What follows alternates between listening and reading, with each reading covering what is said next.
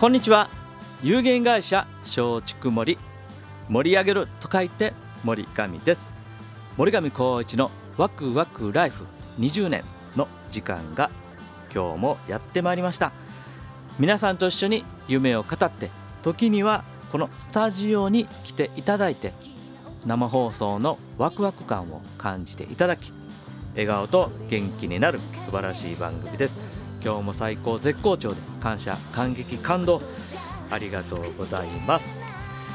えー、2024年、えー、1月3日この京都三条ラジオカフェの森上光一のワクワクライフ20年の2024年最初の放送になりました、えー、年明けてですね本当に明けましておめでとうございますという感じですけど皆さん新年からですね、ワクワク状態が続いていると思うんですけども、まあ、そのワクワク状態をですね1年間ずっと続けていけるようにですね、えー、このワクワクライフの森上浩一のワクワクライフをですね、えー、毎週水曜日16時からの生放送ですね、えー、今年1年もですね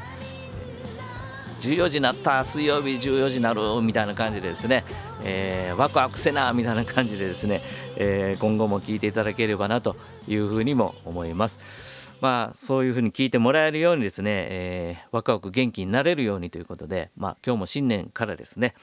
あのー、どうしたらワクワクしていくかということを実践できるようにですね、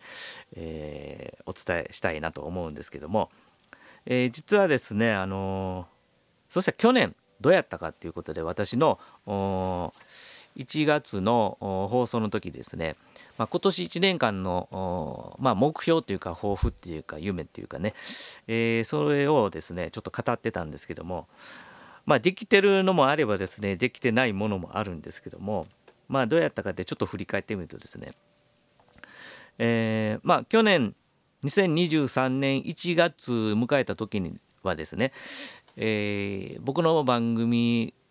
まあこのラジオカフェもそうですけど開局して以来ですね。2023年の4月を迎えたら20周年ということだったんで、えー、まずはやはりここまで来たらですね、まあ、僕は無事元気で20年迎えたいなということで、えー、1つ目の目標にですね、えー、20年迎えられますようにということでしてたんですけど、まあ、無事ですね、えー、迎えることできてですね。でこの時もあのラジオカフェの20年のですね特番みたいなやつもね、えー、あったんですけど、まあ、その時もですねあの1時間ぐらい枠もらって僕自身の森上浩一の枠でですね、えー、僕が日頃、まあ、このラジオカフェの20年できるまでにですねやっぱりいろんな方の協力もあり応援もありということで、えーまあ、僕のワクワクライフを盛り上げてくれた人たちをですね来ていただいてですね。で、えー、その特番もやらせてもらったっていうのがありましたんでまあこれは一つ目標達成だったんですけども。で2番目に何してたかっていうとですね旭山を、まあ、100回登頂したんやけども、まあ、2022年はですねあの100回、えー、登頂してたんですね。あの宇治の平等院の向かいの山に旭山っていうのがあるんですけどまあ、そこからと登頂してですね、えー、頂上からですね真正面に世界遺産の宇治の平等院が見えるというようなところでですねそこにあの観音さんがいてですね、えー、その観音さんの前に行くとすごくホッとするというね、まあ、僕のパワースポットでもあるというところで、えー、2022年は100回行ってたんですけども、まあ、2023年もですねまあ、それをバタバタして、えー、目標達成するよりはあゆっくり計画的に達成したいということが目標やったんですけども、まあ、そこでですね、えー、100回じゃなくて、えー、108回という目標してたんですけども、まあ、実はですねこの100回いけなかったんですよね2023年は。で途中からですね、まあ、要はバタバタせずにっていうところは守ったんです。ですので、まあ、行こうと思ったらあの同じようにバタバタしてなったんですけどもね。もうバタバタせんでもええやろともろろ2023年で僕も60ね還暦を迎えてるんですけど、還暦迎えてからもねもう本当にあの、バタバタせんでもええやろと。やっぱバタバタするっていうことは、まあ、数がいけてなかったってことなんですけど、まあ、これ別にサボったわけじゃないということでね あの、まあ、自分にですね、あの、いいように、まあ、ポジティブに考えるようにでするしてですね、まあ、バタバタしてね怪我したらねやっぱり何しとんねんっていうことにもなるので、えー、2023年はですね、まあ、ラッキーセブン、えー、が2つ続くということで77回をですね、えー、達成したというような感じです。ですので108に比べたらもう全然なんですけど、まあ、実はですねあの100が2022年だったんですけどもあの2021年がね、えー、77回あったんですね。ですので2021年に、えー、なったということなんですけどやっぱりね人間ね目標を立てるのはもちろん大事なんですけども、まあ、その目標が何が何でも達成せなあかんっていうふうにがんじがらめになるとですね、まあ、自分を追い詰めるっていうかね苦しめるようになるなってるんちゃうかってね皆さんの中でも思った時はもう無理せんといた方がいいと思います。もう無理せんといてください、えー、目標下げてもですねやっぱそれを続けるということが大事だと思いますんでね。無理せず続けるとやっぱ続ける継続っていうのがね大事だと思うんで、えー、そのようにですねまあ道半ばで、えー、達成できへんなと思ったらですね、まあ、その時にはもう、えー、スパンと割り切って、えー、考えを変えてですね前向きになるようにはどうするかっていうふうに、えー、考えていただいたらいいかなと思います。で3つ目はですね、えー、IFA というね証券外務員資格を取ってということで目標してたんですけどこれはこの資格は達成しました。で、え、この資格は達成してですねでなんでこの資格取ろうかなと思ったのはですねちょうどこの2024年のねもう1月になりましたけど新 NISA っていうのがね、えー、始まりますということで、えー、要はあのー、まあ、簡単に言うと投資したお金元金よりも増えた分に対して約20%の普通は税金かかるんですけど、まあ、それをどんなに増えてもその税金かかりませんよと、まあ、その NISA っていう新 NISA っていうやり方で、えー、していただいたら増えたものには税金かかりませんよということで、あのー、まあ、これはまあ、すごい新しい、えー、それまでも NISA っていうのがあったんですけど新 NISA にこれからなることによって、え、それで、え、投資枠も120万から360万に増えるしっていう枠も増えるっていうのもあるし、まあ、途中途中の1年ごとのですね、えーまあ、やり替えっていうね、えそういうこともできるようになるのでまあ本当に5年間で360万1年間360で5年間したら元金が1800万までね、えー、税金かからないようにそれを1800万で増えた分に対してね税金かからないっていうことをするのでまあそれをですねアドバイスするのに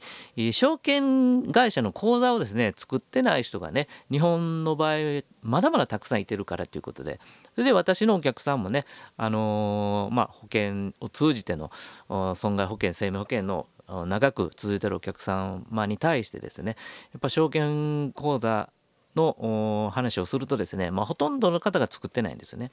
そしたらま保険と同じように私の担当になれたらお客様も安心やろうしということで、え、その担当になるにはですねこの IFA の資格を取って証券外務員2種というね資格を取ってそれで、えー、あるある、まあ、あの証券会社にまた登録すればですねその証券会社の担当でなりますせということで僕自身が直接の担当になりますよということで、まあ、それを目指してですね一旦あのー、まあ登録はできたんですけどね楽天証券というところで、えー、したんですけどもちょっと僕の仕事の日常のやり方とですね現実があのちょっと合わんなっていうことはもうやりだして、えー、自分のお客さん使うまでにですね気づいたんでもうスパンとこうやめてまあ要は試験は受かったんですけどもその皆さんにアドバイスできる担当になるまでには、えー、証券会社の担当には、えー、なったんだけども、まあ、もう取り消ししたということなんですが、まあ、ただ作ってない人にはどうやって証券会社の口座を作れるかとかですね。え僕の直接の担当にはないですけどそういったアドバイス証券会社の口座の作り方とか作ってからはどうするのっていうね何を選んだらええのとかですね。まあその辺はですねあのアドバイスですね、えー、できるようにというまあファイナンシャルプランナーの資格も持ちながらまあそれを